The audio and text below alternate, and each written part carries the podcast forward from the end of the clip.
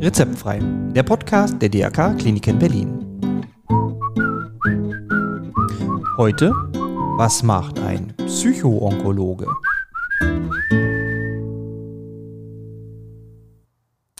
Ein fröhliches Hallo und herzlich willkommen zu einer neuen Folge von Rezeptfrei, Ihrem Podcast rund um Gesundheit und Krankenhaus.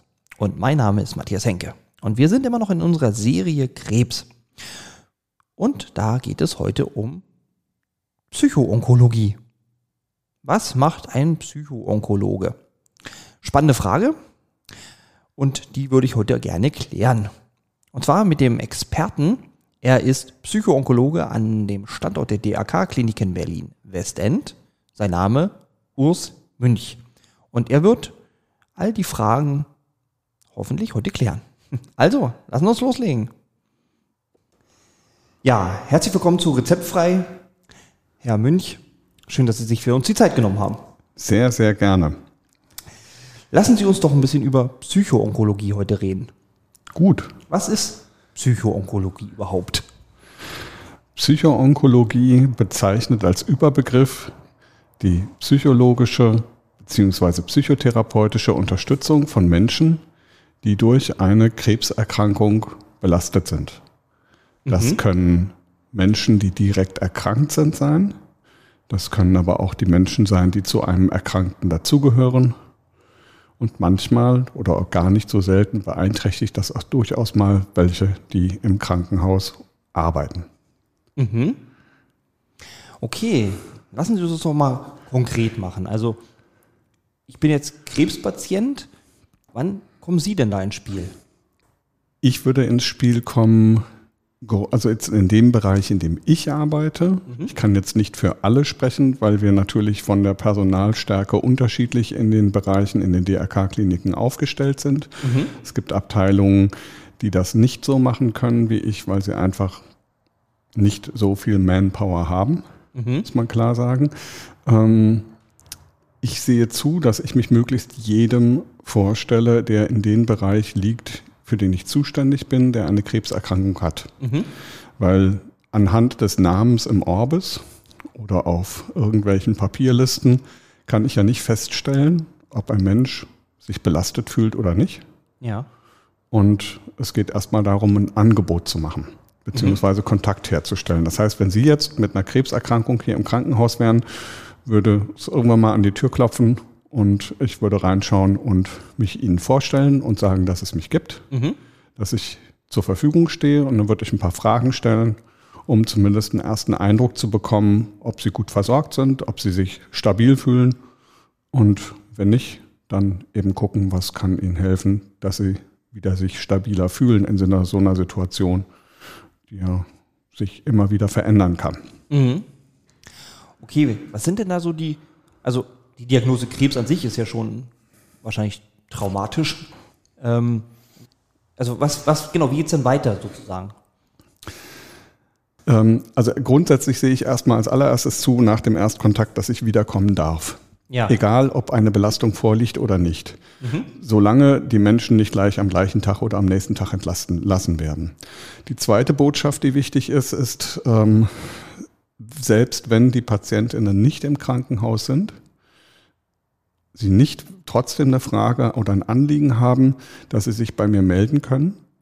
Mhm. Also auch von, von außen. Also ich muss jetzt nicht genau. stationär sein. Ja. Ganz genau, weil nicht jeder oder jede hat dann eine Idee, wenn ein Problem auftritt oder eine Frage drängt, an wen wende ich mich da. Ja. Und dann ist es hilfreich, jemanden zu haben, den ich dann überhaupt erstmal kontaktieren kann. Mhm. Ich selber schaue dann, was ist es, wie viel ist es, wer ist der richtige Ansprechpartner und vermittelt auch im Bedarfsfall weiter. Aber erstmal, dass jemand als Ansprechpartner da ist und ich denke, dass es für viele schon mal wichtig ist zu wissen, ich könnte, wenn ich wollte. Ja.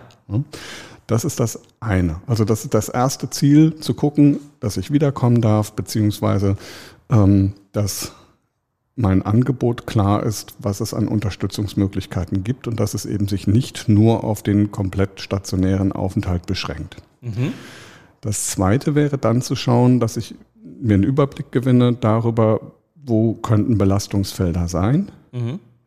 und äh, dann schaue, je nachdem, was braucht's. Was Ja. möchte, dann auch, was sie möchten. Kann ja sein, dass sie sagen, ne, ich fühle mich jetzt total unwohl, aber nee, danke, Psychologie will ich nicht. Ja. Ne? Das gilt dann zu respektieren. Ja, ja, okay. Könnte ja sein. Ne? Ja. Oder kann auch sein, dass ihnen meine Nase nicht passt. Ja. Ja, ne? Das, das sind einfach Dinge, Genau. ne? manchmal, Manchmal passt das Chemie einfach nicht. genau. Genau, Ja. die viel beschriebene Chemie. Genau. Und dann ist es ja eher wichtiger zu gucken, ähm, wenn ich es nicht bin, dass ich dann gegebenenfalls andere Leute dabei unterstütze ähm, und gut und hilfreich im Kontakt mit ihnen zu sein. Mhm. Okay. Ähm, Wie, wie sieht dann so eine Begleitung dann konkret aus? Also sind Sie denn im Gespräch mit denen oder? Ja, in der Regel ja. Mhm. Also es, es, gibt, es gibt verschiedene Ebenen. Es gibt ähm, einerseits die Ebene, wenn ich eben merke, ein Mensch ist sehr verunsichert in so einer Situation, dann ist mein Anliegen zu schauen, wie bekommt dieser Mensch wieder Boden unter den Füßen. Das ist gar nicht unbedingt immer so einfach, aber es gibt verschiedene Möglichkeiten, das zu tun. Es gibt einmal die Möglichkeiten, das zu tun über eine Halt- und Sicherheit gebende Sprache. Wir können mit Sprachen Wunden zufügen, wir können mit Sprachen Traumata zufügen, aber wir können mit Sprachen auch beruhigen, Halt und Sicherheit geben. Okay, und das ist äh, eine Sache, die, denke ich, durchgängig wichtig und hilfreich ist, dass Menschen sich gut aufgehoben und möglichst sicher fühlen in so einer Situation, so gerade größtmöglichster eigener empfundener und erlebter Unsicherheit. Das Zweite ist, dass es natürlich dann auch bestimmte Interventionen zusätzlich nochmal geben kann, um Halt und Sicherheit zu gewinnen. Das können zum Beispiel Sachen sein, kleine Dinge, wie kann ich selber mich in einen entspannteren Zustand bringen. Unter Angst oder Verunsicherung bin ich stark angespannt. Was kann ich selber dafür tun, um eben einfach dieser Verkrampfung, dieser Verspannung entgegenzuwirken? Was kann ich selber tun, um auch mal Gedanken zu stoppen, mich auch mal abzulenken, gerade in einer Situation, wo das gar nicht so einfach ist. Das sind Dinge, die wir oder die ich und meine Kolleginnen, die es ja im Haus auch reichlich gibt, Mhm. bewirken können bzw. anstoßen können. Mhm. Frage nebenbei.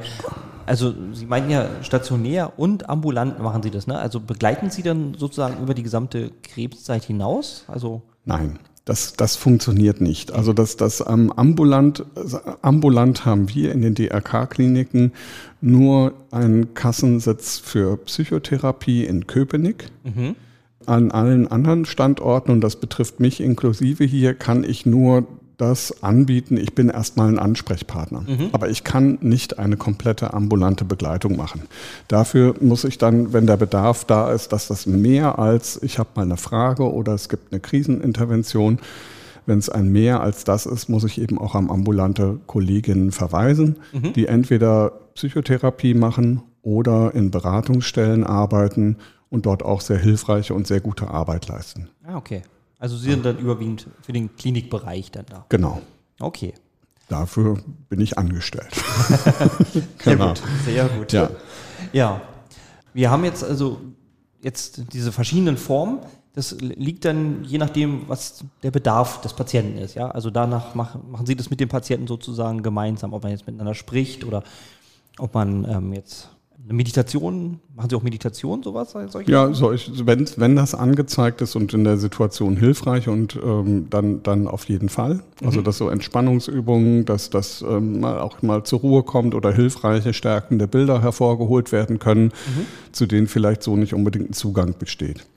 Meine Ausbilderinnen haben äh, in der Psychoonkologie haben den schönen Satz gesagt, dass gerade bei den PatientInnen wir dafür zuständig sind, sie dabei zu unterstützen, das Gehirn in einen arbeitsfähigen Zustand zu bringen. Menschen sind durch Krebserkrankung an sich oft sehr beeinträchtigt, das verunsichert, das macht Angst, das ähm, kann zum vielfält, vielfältigen, ungünstigen oder nicht guten Gefühlen führen, die die Stimmung beeinträchtigen, aber auch die Fähigkeit, in der Situation handlungsfähig zu sein, beziehungsweise ähm, Entscheidungen treffen zu können. Und es müssen viele Entscheidungen getroffen werden.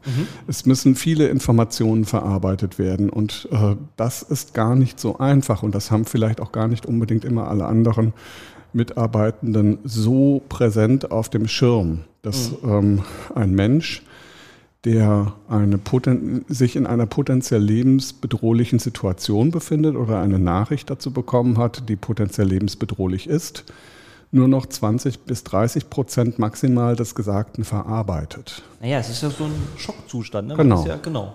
Genau. Und es gilt darum zu gucken, wie bekommen die Menschen wieder Boden unter den Füßen. Mhm.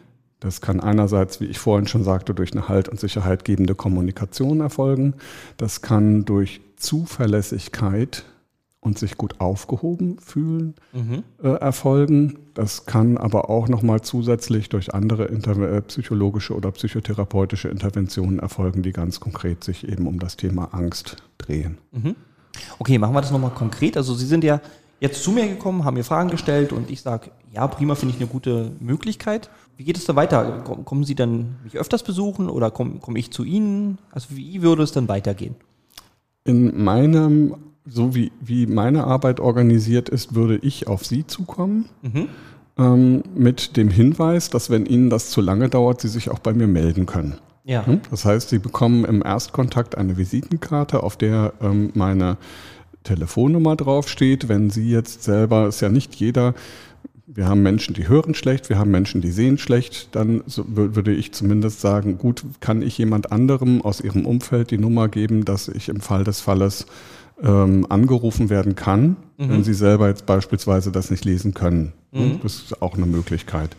Beziehungsweise die Pflegekräfte beziehungsweise die Menschen, die auf den Stationen arbeiten, haben ja in der Regel auch meine Nummer oder Ja. wissen, wie ich zu kriegen bin. Also wenn es zu lange dauert, mich anklingeln, ähm, weil ich natürlich nicht immer sehen kann oder aus der Ferne erraten kann, wenn aufgrund verschiedenster Umstände sich Befindlichkeiten ändern.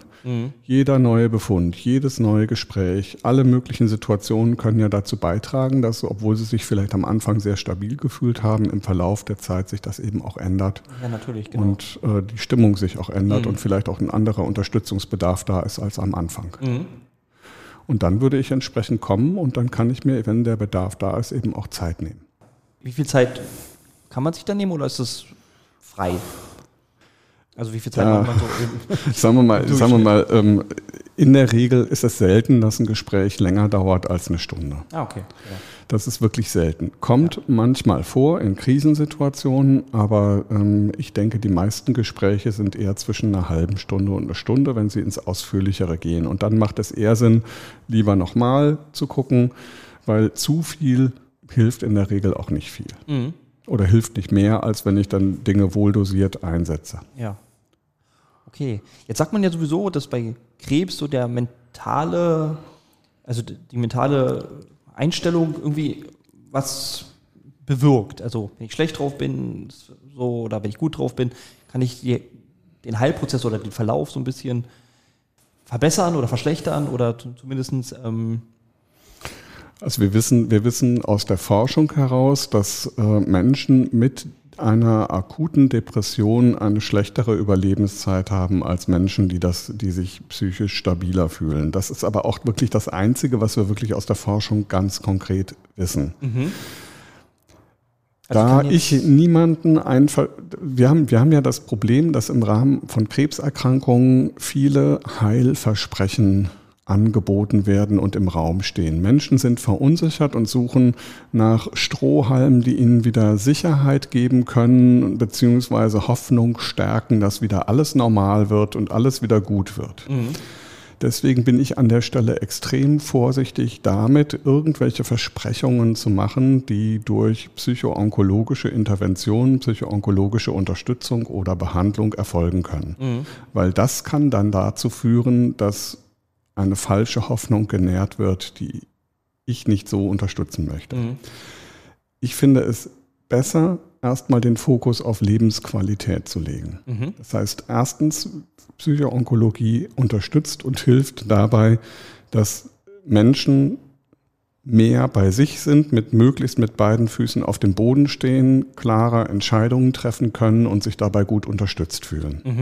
Psychoonkologie hilft und kann unterstützen dabei, dass auch in einer Situation, wo das Leben auf einmal spürbar ungewiss wird, das ist ja immer ungewiss, wir können es nur meistens super wegschieben, dass es so ist, ähm, spürbar ungewiss ist, dass trotzdem Lebensqualität möglich ist, trotzdem schöne Momente möglich sind und wir ähm, und Menschen sich stärken können für die Dinge, die anstehen oder die auch nicht einfach sind, dadurch, dass sie mit sich achtsam umgehen, ohne dass es in Leistungssport verfällt. Das ist, glaube ich, so, so immer dieser Balanceakt, dass es darum geht, gut zu sich zu kommen und gut bei sich zu sein. Ja. Ähm, das ist ja in solchen Situationen nicht jedem immer gegeben und nicht für jeden einfach. Ja, das stimmt. Oh, das hört sich schon mal ganz gut an. Nimm, wissen Sie, ob es da einen Unterschied zwischen Männern und Frauen gibt? Gibt es also mehr Männer oder mehr Frauen, die ja, sagen, ich nutze mal die, den Psychoonkologen? Ich glaube, dass sind wir wieder bei Glauben. Ähm, Männer und Frauen können, wenn, äh, ich meine, erstmal haben wir eine Gesamtheit. Ne? Mhm. Da haben wir bei den Männern einen ganz großen Spannbogen von unterschiedlichen Einstellungen gegenüber Psychologie oder Psychoonkologie ja. oder sich überhaupt zu öffnen. Und wir haben das auch bei Frauen. Mhm. Wenn ich jetzt mal trotzdem die beiden Gruppen miteinander vergleiche, ist es schon so, dass Frauen eher gelernt haben, über ihre Befindlichkeit und über ihre Gefühle zu sprechen im Mittel, als das Männer gelernt haben oder tun oder können. Mhm. Das heißt nicht, dass die einen mehr Unterstützung brauchen und die anderen weniger, sondern das heißt vielleicht, dass es eine andere Herangehensweise braucht, um eben unterstützend und hilfreich da zu sein. Mhm. Und, äh, aber, aber grundsätzlich ist es eben immer wichtig, auf das Individuum zu gucken und nicht sich rein an äußerlichen Merkmalen festzuhalten. Ja, okay. Ich weiß ja auch, dass Sie hier zum Beispiel auch das singende Krankenhaus gemacht haben, wenn nicht gerade Corona ist. Hilft denn Singen? Ist das irgendwie auch entspannend? Singen ist auf jeden Fall eine sehr, sehr hilfreiche Methode, die antidepressiv und angstreduzierend ist. Mhm unabhängig von einer Krebserkrankung. Für Krebserkrankte auch, aber auch für andere. Das ist, also das ist eine hervorragende Maßnahme dafür. Auch zur Erweckung von Lebensfreude oder vielleicht auch zur Verbesserung des Zugangs zu eigenen Gefühlen oder Emotionen. Ich habe schon häufiger die Erfahrung gemacht, dass ähm, Menschen über das Singen aus einer aus einem Tal herausgekommen sind emotional, mhm. bei dem es sonst keine so richtig gute andere Möglichkeit gab oder andere Dinge nicht so richtig was genutzt hatten. Ah, ja. Das ähm, hat, denke ich, auch was damit zu tun, dass anders als nur beim Musik hören, mhm. wir gleichzeitig der eigene Resonanzkörper für das sind, was dann an Stimme nach draußen kommt. Das heißt, das macht mit unserem ganzen Organismus etwas, wenn ah. wir singen. Das bringt, denke ich, insgesamt viel, viel in Bewegung und löst vor allen Dingen viele Blockaden, Barrikaden, Anspannungen. Also das, das macht eine ganze Menge mhm. in positive Richtung. Es muss nur vernünftig angeleitet sein. Ja. Das machen Sie aber dann normalerweise mit mehreren zusammen, oder? Wenn nicht Corona. Das kann im Einzel erfolgen. Aber in der Regel, äh, jetzt vom singenden Krankenhaus her, ist es eine regelmäßig stattfindende Singgruppe, die eben offen ist. Mhm. Die findet in einem geschützten Rahmen statt, aber sie ist offen für alle, die eben teilnehmen möchten. Und ähm, es ist keine Voraussetzung, singen zu können. Es gibt vier Regeln. Die erste Regel ist, jeder, der sprechen kann, kann singen. Die mhm. zweite Regel, es gibt keine falschen Töne, es gibt nur Variationen. Die okay. dritte Regel, jeder darf sich einbringen, wo es gut tut, aber sich auch mal rausnehmen, wenn es günstiger ist. Also mhm. da ist Selbstfürsorge stärken auch ein wichtiges Element. Und wir haben für uns noch eine vierte Regel hier in DRK-Kliniken äh, gegeben. Wem die Melodie zu langweilig ist, der darf auch drüber und drunter improvisieren. Ah, okay. Und da werden keine Notenblätter gehalten, sondern es wird wirklich miteinander gesungen. Das sind Lieder, die so gestrickt sind, dass sie erlernbar sind, ohne Notenblätter zu erhalten. Und dass diejenigen, die die Singgruppe anleiten, wissen auch genau, was sie dafür tun müssen. Mhm. Und das ist nicht nur Singen, sondern durchaus auch Bewegung mhm. und Begegnung. Kann man denn auch sagen, dass so das in der Gruppe manchmal noch besser ist, weil man da halt dieses Gruppengefühl noch hat? Oder ist das Gruppen können da nochmal sehr verstärkend sein und äh, Prozesse nochmal mehr in Schwung bringen, als das allein im Einzel der Fall ist. Ja. Mhm. Gruppendynamik ist im Einzel so nicht möglich. Nee, das stimmt. Gibt es Unterschiede zwischen Krebsarten? Wissen Sie das? Ob das irgendwie, also Brustkrebs einen Unterschied macht zu Darmkrebs oder ist das ganz grundsätzlich einfach Krebs? Ich wüsste jetzt nicht genau, wie die Studien, ob es, also mir sind jetzt keine Studien bekannt, die wirklich nachweisen, dass es ganz konkrete Unterschiede gibt. Mhm. Im Klinischen kann ich sagen, dass grob es natürlich Unterschiedlichkeiten da sind. Aber das ist ein klinischer Eindruck, der ist, der ist natürlich auch verfälscht. Mhm.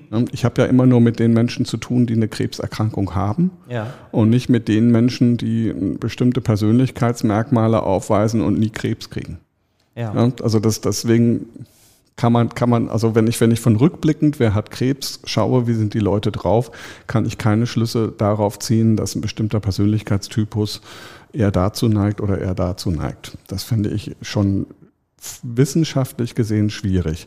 Mhm. Aber ähm, im klinischen Alltag gibt es schon über das Mittel hinweg einige Unterschiede, wer denn überhaupt Unterstützung in welchem Maße in Anspruch nehmen möchte. Mhm. Und da ist es schon so, dass Brustkrebs insgesamt gesellschaftlich ein verbreiteteres Thema ist, was einfach auch schon länger und ausgiebiger diskutiert wird. Mhm. Und ähm, PatientInnen mit Brustkrebs schon auch häufiger intensiver Unterstützung in Anspruch nehmen. Ah, okay. Das so aus der Ferne, ich bin ja selber nicht im Brustzentrum tätig, ich habe aber trotzdem über die Strahlenpatientinnen auf der gastroenterologischen Stationen durchaus auch mit Brustkrebspatientinnen zu tun, wenn auch nicht so viel wie die Kollegin im Brustzentrum. Ja. Okay, ja, interessant. Jetzt aber doch nochmal eine Frage, wie wird man eigentlich Psychoonkologe? Ähm, es gibt, es gibt ein Weiterbildungskurriculum Psychoonkologie, das von der Deutschen Krebsgesellschaft anerkannt ist. Mhm. Das können Menschen, die Psychologie studiert haben, entweder mit einem Diplom oder einem Master mhm. machen. Ähm, die Anerkennung gibt es meistens inzwischen nur noch für diejenigen, die, ähm, also dieses Zertifikat von der Deutschen Krebsgesellschaft, die eine Approbation als psychologischer Psychotherapeut oder ärztlicher Psychotherapeut inhaben. Mhm. Es gibt einen Kurs in ein, ein Kursmodul oder eine Kursart, wo eben interdisziplinär dieses Zertifikat mit etwas mehr Stunden auch gemacht werden kann, wenn ich eben nicht approbierter Psychotherapeutin bin mhm. oder wenn ich aus einer nicht psychologischen Berufsgruppe komme. Das gibt es auch. Aber normalerweise ist es so, dass da die Standards in den letzten Jahren immer Stück für Stück weiter angezogen worden sind. Ah, okay. Ja, das, war früher offener. Mhm. Okay. Ja. Geben Sie uns doch noch einen Tipp. Haben, oder können Sie uns einen Tipp geben, so für was man so nehmen kann, wenn man Krebs erkrankt ist, so als erste Hilfe? Was, was kann man tun? Pui, das ist jetzt eine sehr weit allgemein gefasste Frage. ja. Ich glaube, ich glaube, ähm, A, erstmal überhaupt nachfragen, welche Unterstützungsmöglichkeiten gibt es, mir das überhaupt mal anzuhören, mhm. ähm, mich beraten zu lassen, ähm, da auch zu gucken, die Menschen, die bei mir dazugehören, mit einzubeziehen, weil niemand ist alleine krank. Ja. Es sind ja immer die, die drumherum sind, die sind auch dadurch betroffen und beeinträchtigt. Ja. Und ähm, da an der Stelle sich möglichst gut aufzustellen. Mhm. Und es kann sein, dass eine Krebserkrankung manchmal schon vorher bestehende Probleme in einem System, Familie verstärkt Mhm. Es kann aber auch manchmal sein, dass dadurch auf einmal Dinge, die sonst große Bedeutung hatten, unwichtiger sind und auch Menschen wieder mehr zusammenrücken. Das ist von Fall zu Fall unterschiedlich. Aber auf jeden Fall erstmal möglichst alle einbeziehen. Aber ich darf für mich als Erkrankter gucken, was tut mir gut, was tut mir nicht gut, was kostet mich viel Kraft, was kostet mich nicht so viel Kraft und auch ein Stück weit danach gucken, ähm, wie möchte ich für mich vorgehen. Aber eine Beratung hilft auf jeden Fall an der Stelle, mhm. ähm, gerade in Bezug, wie sage ich es den Menschen in meinem Umfeld, wie möchte ich an der Stelle damit umgehen. Denn wir haben häufig die Situation, dass Menschen, die eine Krebserkrankung diagnostiziert bekommen haben, die haben mit sich selber zu tun und müssen dann noch die ganze Betroffenheit aus ihrem Umfeld abfangen und auffangen. Ja. Und das ist für manche extrem anstrengend. Ja, natürlich. Ich möchte vielleicht noch einen schönen Artikel mit auf den Weg geben, mhm. den, der im Internet gut zu finden ist, weil bei Krebserkrankung wird ja sehr, sehr häufig von du musst kämpfen gesprochen. Da gibt es eine Kriegsrhetorik gegen den Krebs, die wirklich atemberaubend ist und sehr fest tradiert, aber letztlich eigentlich und uneigentlich nichts bringt. Vielleicht Außer, können wir das auch nochmal verlinken wir uns auch in den Show Notes. Genau, kann, genau. Ja, ja. Genau, das ist ein Artikel, der ist, in der, der ist 2017 in der Frankfurter Allgemeinen Sonntagszeitung äh, erschienen. Ähm, wenn man eingibt, ich weiß jetzt nicht mehr ganz genau den Titel, aber Du musst kämpfen und FAZ Sonntagszeitung, dann finden Sie diesen Artikel. Ich ja. kann Ihnen auch nochmal einen Link schicken. Ja, das wäre ähm, toll, dann, wie gesagt, dann, verlinken wir das. genau, genau. Ja. Der ist wirklich extrem lesenswert. Der ist auch wirklich was für Erkrankte und für Angehörige Zugehörige, ähm, aber auch für die, die in dem Bereich arbeiten, weil die Hilflosigkeit manch eines Menschen im Gesundheitssystem wird eben auch mit dieser Kampfrhetorik kaschiert, die letztlich niemandem wirklich was Gutes bringt. Ah, okay, ja, spannend, ja, interessant. Wo Sie gerade noch die Angehörigen angesprochen haben, kümmern Sie sich dann auch um die Angehörigen? Also reden Sie auch mit den Angehörigen oder? Es ist im Klinikalltag nicht immer ganz so einfach, die wirklich zu erwischen, aber das mhm. Angebot richtet sich grundsätzlich an Erkrankte und ihre Zugehörigen. Und ähm, manchmal gibt es auch Situationen, wo ich mehr mit den Zugehörigen zu tun habe als mit den Erkrankten selbst. Mhm. Und das nicht nur, wenn es eine fortgeschritten palliative Situation ist, also das heißt Menschen fortgeschritten krebserkrankt sind und nicht mehr lange zu leben haben, mhm. sondern äh, manchmal einfach auch, weil es die Menschen, die dazugehört, mehr aus den Latschen reißt als diejenigen, die erkrankt sind. Ah ja. Und jetzt mal so Mitarbeiter? Dass jemand mal sagt, hey, Herr Münch, ich hätte da mal. Aber klar doch. Ja. Okay. Das, das ist, glaube das ist etwas, was also äh, grundsätzlich zur psychoonkologisch, zum psychoonkologischen Selbstverständnis gehört, genauso wie auch für diejenigen, die palliativ arbeiten, nicht nur für diejenigen da zu sein, die erkrankt sind und die als Familie oder Angehörige und Nahestehende dazugehören, sondern eben auch für diejenigen, die in dem Bereich arbeiten, weil das ja auch nicht leicht ist. Ja. Ich habe selber ein Umfeld und Familie und wenn auf einmal vielleicht das Schicksal von PatientInnen oder denen, die dazugehören, mir zu nahe kommt oder mich zu sehr betroffen macht oder berührt, dann äh, habe ich auch einen Unterstützungsbedarf. Ja. Und dann sind wir dafür da. Sehr schön. Das ist sehr gut. Und ich glaube, da fühlen sich dann auch viele, viele aufgehoben und haben ja diesen Anker halt.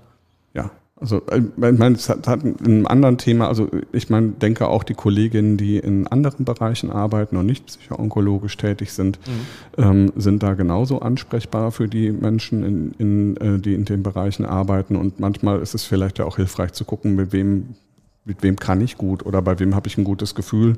Schweigepflicht haben wir alle. Ja, okay, schön. Haben wir noch irgendwas Wichtiges vergessen? Fällt Ihnen noch irgendwas ein, was für unsere Hörer noch ganz wichtig ins Ohr muss. Eigentlich haben wir noch ganz guten Querschnitt. Ich glaube schon. Also vielleicht nochmal, dass es seit 2014, also es gibt ja verschiedene Leitlinien in der Krebsbehandlung und es mhm. gibt auch seit 2014 eine Leitlinie Psychoonkologie in der Krebsbehandlung. Mhm. Ähm, das hat, denke ich, das ganze Feld nochmal ein Stück weiter vorangebracht und auch mehr für ähm, Etablierung gesorgt.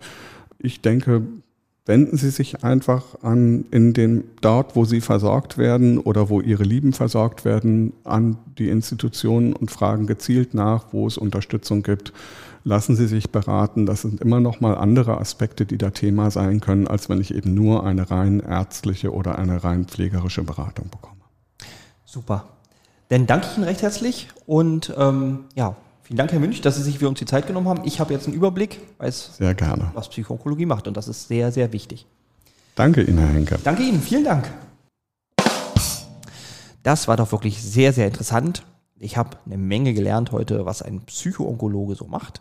Herzliches Dankeschön noch einmal an Urs Münch, der sich für uns die Zeit genommen hat. Und ja, alle weiteren Informationen kriegt man über unsere Show Notes und auf der Webseite der DRK-Kliniken Berlin. Ja, und wenn Sie zum Beispiel Anregungen, Kritiken oder Lob haben oder guten Themenvorschlag, dann schicken Sie mir doch mal eine Mail an rezeptfrei.drk-kliniken-berlin.de. Ich freue mich und ich freue mich erneut auf eine weitere Folge von Rezeptfrei.